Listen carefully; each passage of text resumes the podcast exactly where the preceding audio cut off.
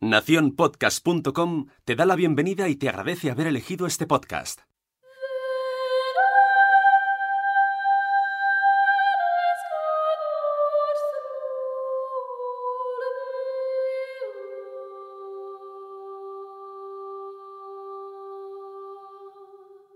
¿Quién decide quiénes son los buenos y quiénes son los malos? A veces abrazar el lado oscuro es lo que te hace feliz y por el contrario, volver a lo que se supone que es el bien, lo bueno y lo justo, puede matarte. Hoy, en Gabinete de Curiosidades, nos pondremos de la parte de los malos.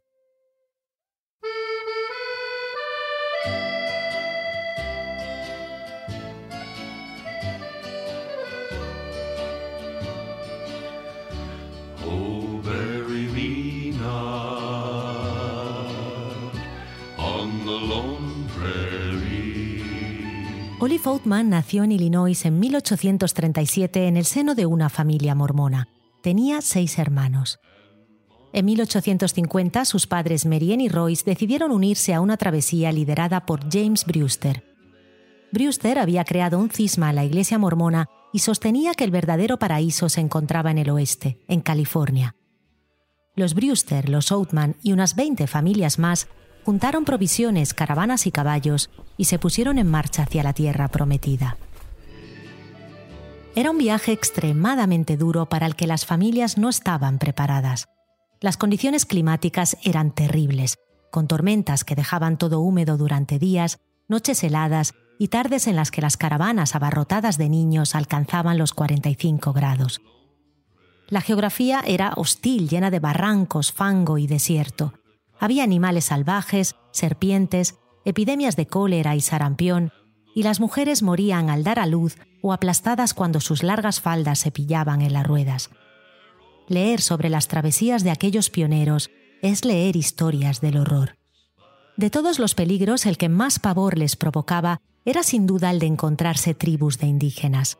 La cultura mormona de la época estaba llena de relatos en los que los nativos del lugar se describían como fieras salvajes de extrema violencia y cero compasión. Al inicio de la travesía todo eran cantos religiosos y oraciones, pero inevitablemente a los pocos días el cansancio y el nerviosismo empezó a afectar al grupo. Poco a poco las diferencias afloraron y las familias empezaron a separarse. En febrero de 1851, tras meses de viaje sin caballos ni casi provisiones, los Oatman se dispusieron a pasar la noche cerca del río Gila, en Arizona. El resto de la caravana se había quedado atrás, llevaban cuatro días solos. La mayor de sus hijos tenía 17 años y el más pequeño uno. La madre, Marianne, estaba a punto de dar a luz.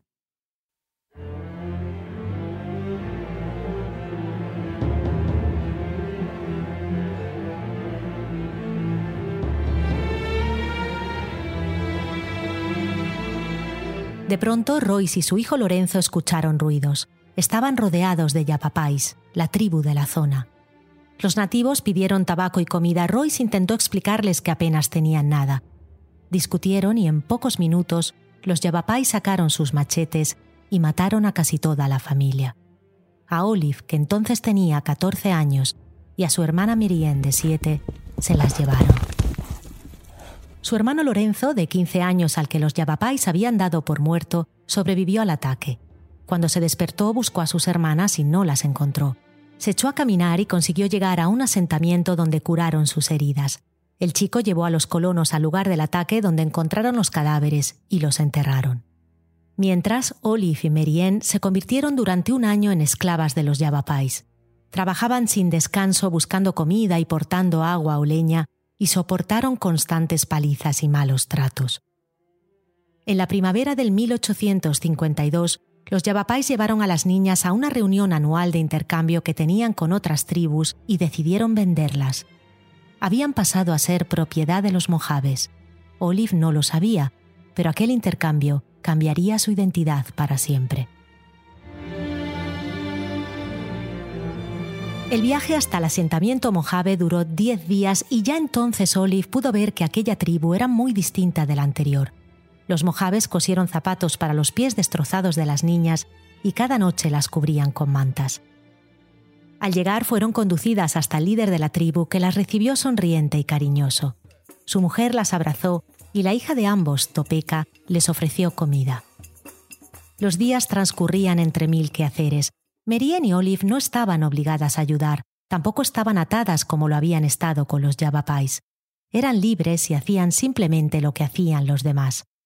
Recogían bayas y frutos, ayudaban en los campos, cocinaban y jugaban, jugaban mucho. Los mojaves eran una tribu muy alegre y extrovertida. Les encantaba jugar a los dados, trepar por los árboles o bañarse en el río. Olive y Merien pronto vencieron el pudor y se acostumbraron a las efusiones de afecto y a la manera desinhibida de mostrar los cuerpos de los mojaves. Era una vida que contrastaba enormemente con la cultura puritana mormona y con las mil reglas con las que habían crecido. Las pequeñas se sentían más libres que nunca. Los mojaves llevaban tatuajes en la cara y en los brazos. Para ellos era un pasaporte necesario para alcanzar el más allá. Cuando las niñas estaban totalmente integradas, las tatuaron. Tras el ritual, Olive observó su cara reflejada en el río. Largas líneas atravesaban su barbilla y su cuello. Ahora era una mojave.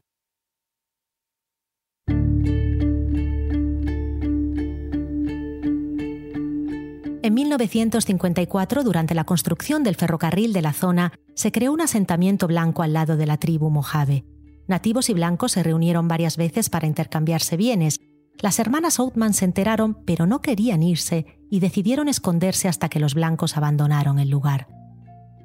A finales del 55 y tras una mala cosecha, la hambruna golpeó a los mojaves. La pequeña Merien no sobrevivió. Todos consolaron a Olive cediéndole la poca comida que había y enterrando a la niña a la manera blanca por respeto. En esos momentos, Olive se dio cuenta de que no solo se sentía integrada con los Mojave, había empezado a amarles. Mientras, su hermano Lorenzo llevaba años buscando a sus hermanas. Vivía en California y contactaba sin descanso con las autoridades locales. Nadie le hacía caso. Pasaron cinco años. Un día Lorenzo recibió una carta. Un ranchero llamado Duff Weaver le informaba de que una chica blanca vivía con los mojaves. Lorenzo contó la historia al periódico local y el ruido que se montó fue suficiente para empezar por fin una seria investigación. Encontraron un nativo dispuesto a ayudar, Francisco, que pronto llegó con más noticias. En efecto, eran las Oatman, aunque la pequeña había fallecido. Dadme mantas y comida y las intercambiaré por la chica. Pero cuando Francisco llegó al campo Mojave, el jefe dijo que ni hablar. Había hablado con Olive la noche anterior y ella quería quedarse. Francisco insistió, pero tras una larga discusión, tuvo que volver sin Olive. Lorenzo pidió a Francisco que lo intentara de nuevo y que esta vez mintiera. Si no aceptas el intercambio, dijo la segunda vez al jefe de la tribu, Detrás de esa montaña hay más de mil blancos preparados para atacar. Fue el fin. Olive debía marcharse. Recogió unos jacintos de la tumba de su hermana y emprendió el camino. La mujer del jefe lloró dos días y dos noches la pérdida de su hija blanca.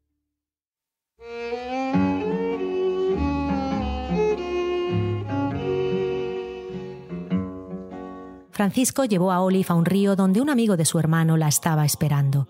Le dieron un vestido y le pidieron que se sacara anillos, pulseras y pintura de la cara y del pelo. Olive no paraba de llorar. Cuando se calmó, la informaron de que su hermano Lorenzo seguía vivo. Entró en shock y se desmayó. Reunida ya con su hermano, pasó las primeras semanas aturdida, intentando asimilar su nueva vida. La noticia de su rescate estaba por doquier. Los periódicos la compadecían por haber vivido horrores entre salvajes y se preguntaban si conseguiría sacarse su lado animal. Todos querían ver sus tatuajes, y a pesar de la insistencia de Olive por hablar bien de los mojaves, sus palabras siempre venían malinterpretadas o cambiadas. Como suele suceder en estos casos, a Olive y a Lorenzo empezaron a surgirle decenas de parientes. Uno de ellos, alegando ser un primo lejano, se llevó a los hermanos a Oregón donde un pastor metodista llamado Stratton les estaba esperando deseoso de hacer dinero con ellos. El pastor paseaba por los periódicos contando que había encontrado en Olive una salvaje que solo sabía gritar y blasfemar, y que gracias a un milagro la había domado. Escribió un libro en su nombre en el que cambiaba completamente la historia y hablaba horrores de los Mojave. Obligó a los hermanos a ir de aquí para allá para promocionarlo y convirtió a Olive en un espectáculo. La gente llenaba las iglesias y pagaban por ver los tatuajes de la salvaje y comprar el libro que pronto alcanzó tres ediciones. Olive, un tiempo una chica exuberante y libre que pasaba sus días trepando a los árboles y cantando, se convirtió en un ser triste. Siempre obediente, contaba la historia que le obligaban a contar y llegó a ser una gran oradora. Pasaron diez años. Durante una charla en Michigan, Olive conoció a un granjero que pidió su mano. Deseosa de escapar de Stratton, Olive dijo sí. Se casaron y unos años más tarde adoptaron una niña. Olive y Lorenzo se escribieron durante un tiempo, pero acabaron perdiendo el contacto y la relación. A excepción de su hija, su única alegría, Olive siguió siendo una mujer triste y apagada. Le diagnosticaron neurastenia y depresión. Los médicos dijeron a su marido, la cura para la neurastenia masculina es estar en la naturaleza y nadar, pero para la femenina recomendamos encerrarla en una institución y descansar. Privada de la única cura que hubiera podido salvarla, Olive pasaría el resto de su vida en su propio mundo, hecho de recuerdos protagonizados por aquellos malos que tanto había querido.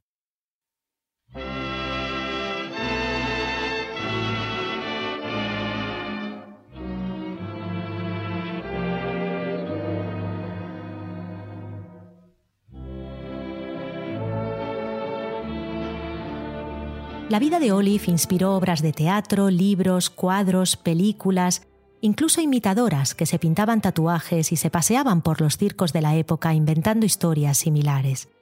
Hoy, una ciudad de Arizona lleva su nombre. Hay un restaurante Olive Oatman y hay un Oatman Hotel donde en sus mejores años Clark Gable y Carol Lombard pasaron su luna de miel. Ambos habían contribuido con sus películas a crear esa convicción de que los vaqueros eran siempre buenos y los nativos malos. Se habían casado en 1939 mientras Gable rodaba Lo que el viento se llevó. En aquel entonces, ella era la actriz más pagada de Hollywood y a él lo llamaban el rey. Eran indiscutiblemente la pareja del momento. Tres años más tarde, ya en plena guerra, Carol Lombard viajó a su ciudad natal con su madre para participar en una fiesta en la que se recaudaba dinero para el ejército. En una sola noche consiguió dos millones en bonos. Tras la fiesta, la Lombard estaba ansiosa por volver a casa. El ejército les ofreció un avión. Su madre no estaba convencida, le parecía más seguro volver en tren. Lo echaron a suertes con una moneda y Carol ganó. Por temor a ataques japoneses, los aviones estaban obligados a volar sin luces y el avión se estrelló en las montañas de Nevada. Los 22 pasajeros murieron en el acto. Eisenhower declaró a Carol y a su madre las primeras mujeres americanas víctimas de la guerra. Clark Gable estaba destrozado. Tras terminar su rodaje, dejó todo y se alistó en el ejército determinado a acabar con los nazis. Él no lo sabía, pero alguien lo estaba esperando.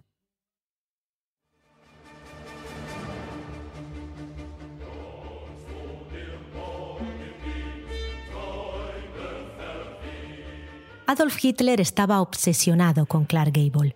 Era su actor favorito y pasaba muchas noches viendo sus películas en privado. En cuanto se enteró de que se había listado, ordenó a Goering que anunciara una recompensa de 5.000 dólares a quien se lo trajera vivo. Pero Gable no era una presa fácil. Fue herido en varios combates, pero nunca lo capturaron. Cuando se enteró de la recompensa, bromeó en una entrevista diciendo, Si me cogen me pondrán en una jaula como un gorila y lo peor de todo, será entretenimiento para esos sucios alemanes. Y es que en aquellos tiempos la definición de malo, en la cabeza de todos, era la imagen de un alemán. Pocas escenas impactan más de las que muestran multitudes de alemanes victoriando a Hitler. La imagen de una marea de personas en adoración del Führer contribuyó a crear el mito de que todos los alemanes sin excepción eran malos. Es cierto que Hitler no toleraba la mínima insubordinación, para que la nueva generación creciera sumisa y fiel, creó las Juventudes Hitlerianas, un sistema de adiestramiento obligatorio para alemanes de entre 14 y 18 años.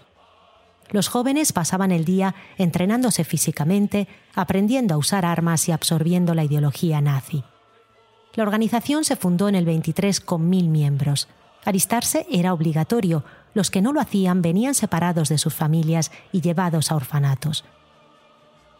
En 1940 Hitler disminuyó la edad de ingreso a los 10 años y en las filas de las juventudes hitlerianas había ya 8 millones de jóvenes. Pero ni siquiera el Führer sería capaz de domar a tanto adolescente. Obligarles a marchar, a vestirse en uniforme o a cumplir horarios a esas edades, ya se sabe, es una guerra imposible. La amenaza de la separación familiar no hacía mella en los que tenían a los padres ya luchando, en los que ya se habían quedado huérfanos. Pronto un grupo, pequeño pero increíblemente obstinado, empezó a rebelarse.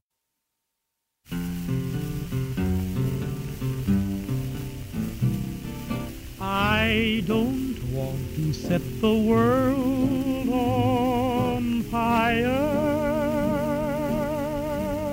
Se hacían llamar los piratas Edelweiss, como la flor que llevaban en el ojal para distinguirse. A estos chicos les gustaba escuchar y tocar música americana, dejarse el pelo largo y vestirse con camisas de cuadros y largas bufandas. Pasaban los días en el campo tocando y cantando canciones contra el régimen, fueron una verdadera pesadilla para el Rai. Cuando la Gestapo los capturaba, los chicos recibían palizas y se les rapaba el pelo para lanzar un mensaje disuasorio a los demás. Pero cuanto más les pegaban, más se rebelaban. Empezaron a dejar grafitis en las paredes, a desafiar a chicos de las juventudes a peleas clandestinas, a recoger panfletos de propaganda y tirarlos a la basura, o a poner azúcar en los depósitos de los coches de oficiales. En octubre de 1944, Himmler decidió que tenía bastante. Una mañana, siete niños piratas fueron llevados a la plaza central de Colonia y ahorcados delante de todos los ciudadanos. El ánimo y las provocaciones de los jóvenes no disminuyeron. Muchos acabaron en campos de concentración, otros lograron escapar. Cuando las tropas aliadas llegaron a Alemania, dieron por supuesto que aquellos chiquillos se unirían a ellos. Sois del bando de los buenos, le dijeron. No, no, respondieron ellos. Nosotros somos libres, no pertenecemos a ningún bando. Algunos siguen vivos hoy en día y siguen reuniéndose para cantar y reivindicar que en aquellos años no todos los alemanes eran iguales. Y en el año 1965 el compositor Richard Roger les haría un precioso homenaje en la inolvidable Sonrisas y Lágrimas.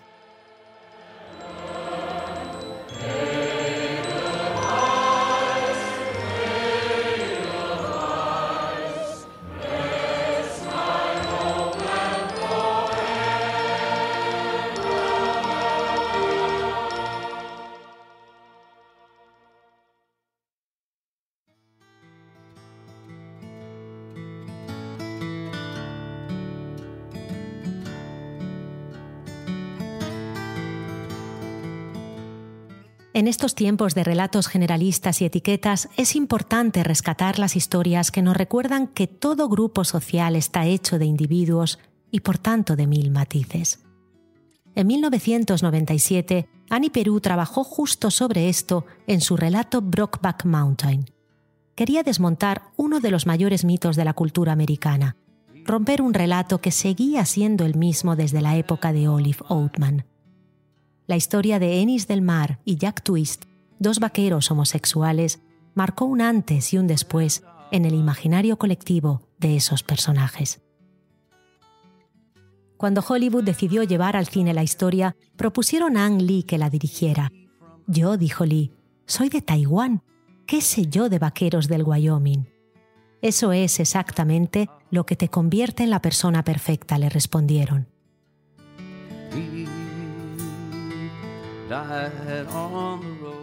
La visión privada de estereotipos de Lee convirtió la película en una obra de arte y a Lee en el primer director no blanco ganador de un Oscar. Annie Perú se emocionó muchísimo al verla. Debo ser la única escritora que sale del cine tan entusiasmada con una adaptación. Heath Ledger en el papel de Ennis es enorme, dijo a Lee. Efectivamente, el New York Times diría, la interpretación de Ledger recuerda al mejor Brandon, y la Rolling Stones lo definiría un milagro de la actuación. Con solo 26 años fue nominado al Oscar y al Globo de Oro. Tras la película se casaría con su compañera de reparto Michelle Williams y juntos tendrían una niña. Eran felices y estaban llenos de planes. El actor Heath Ledger ha sido hallado muerto en su apartamento de Nueva York. Su ama de llaves lo encontraba tumbado, sin vida, junto a él montones de pastillas. Dos años y tres meses después, Heath Ledger aparecería muerto en su apartamento de Manhattan. Tenía 28 años. Una mezcla explosiva de pastillas se había llevado a una de las mayores promesas del cine. Y como somos como somos, enseguida nos pusimos a buscar culpables. Necesitábamos un malo, y Ledger nos había dado el más grande de todos.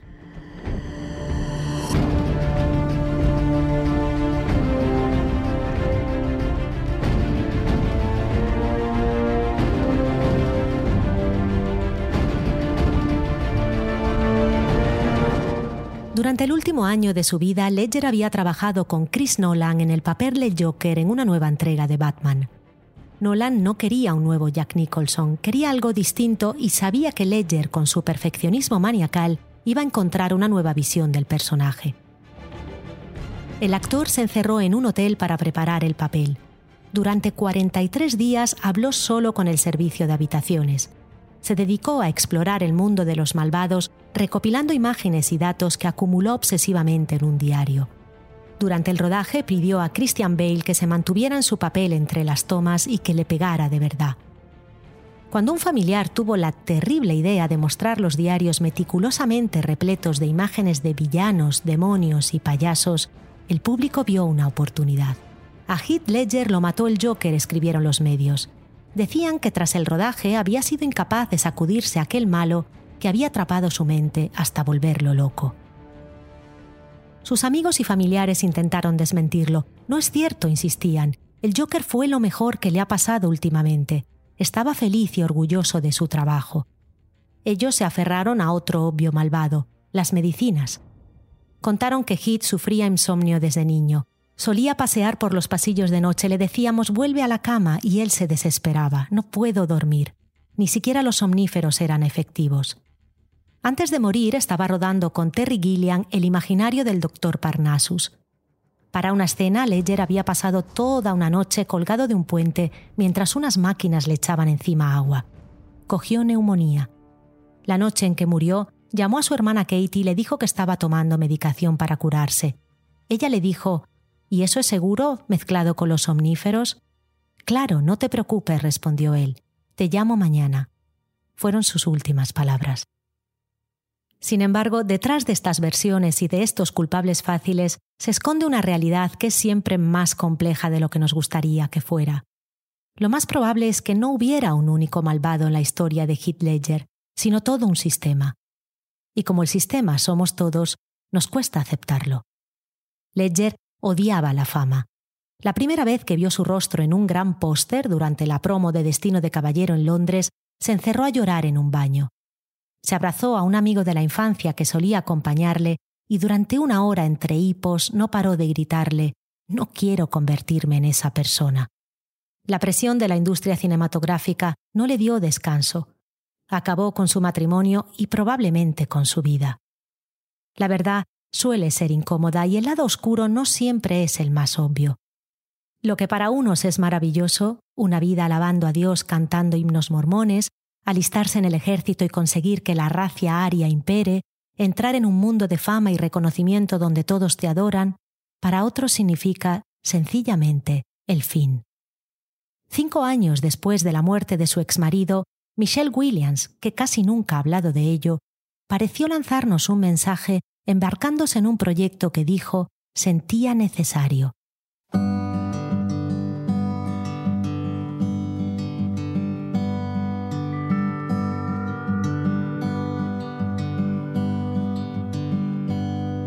Volvió al mundo del oeste que le había regalado a su pareja para demostrar que los puntos de vista en cada relato pueden ser ilimitados.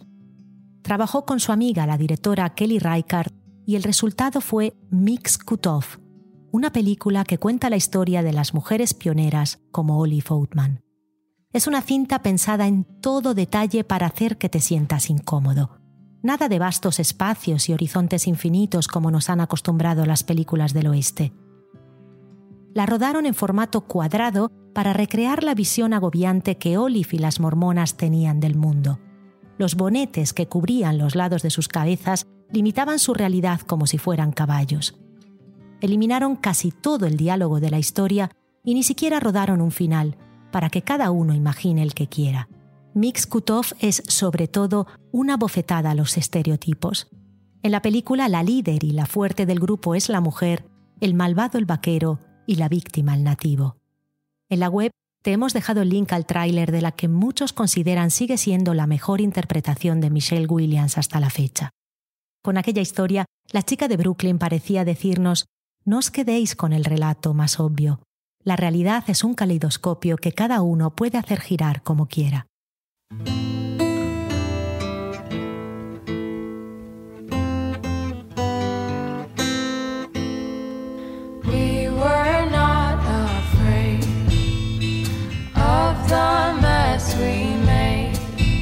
Probable que tu jornada de hoy esté hecha de visitas a las redes sociales y de lecturas a los titulares del día.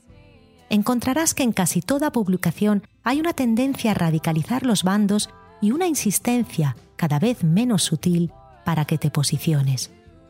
Antes de hacerlo, pregúntate dos veces, ¿quién ha decidido cada bando? ¿Cuándo y cómo llegaste a la conclusión de que uno de ellos era el de los malvados?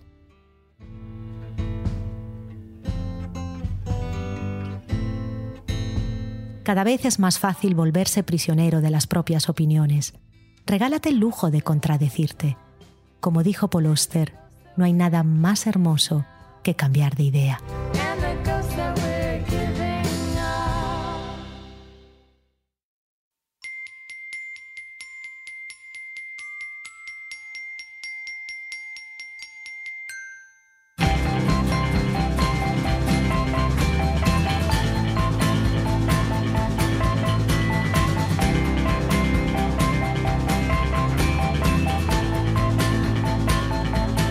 Gabinete de Curiosidades es una producción de Nación Podcast con la colaboración de 459 mecenas que escogieron posicionarse en el bando de los curiosos.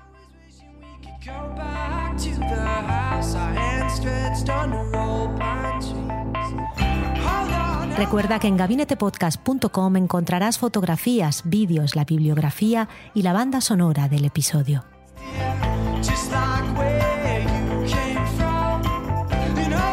La producción y edición audio es de Sune, la dirección creativa de nuestra página es de Jorge López con el equipo de Entretanto, Mariana Valderrama, Patricia Such y Rocío Busca. La producción de esta temporada está a cargo de Olivia López y las ideas y opiniones son de quien os habla, Nuria Pérez. La semana que viene volveremos a la luna y además hablaremos de locura, de fango y de nuevo de conejos en un viaje que esperamos te lleve a pensar, un momento, eso es absurdo. Acompáñanos, porque si perdemos la curiosidad, ¿qué nos queda?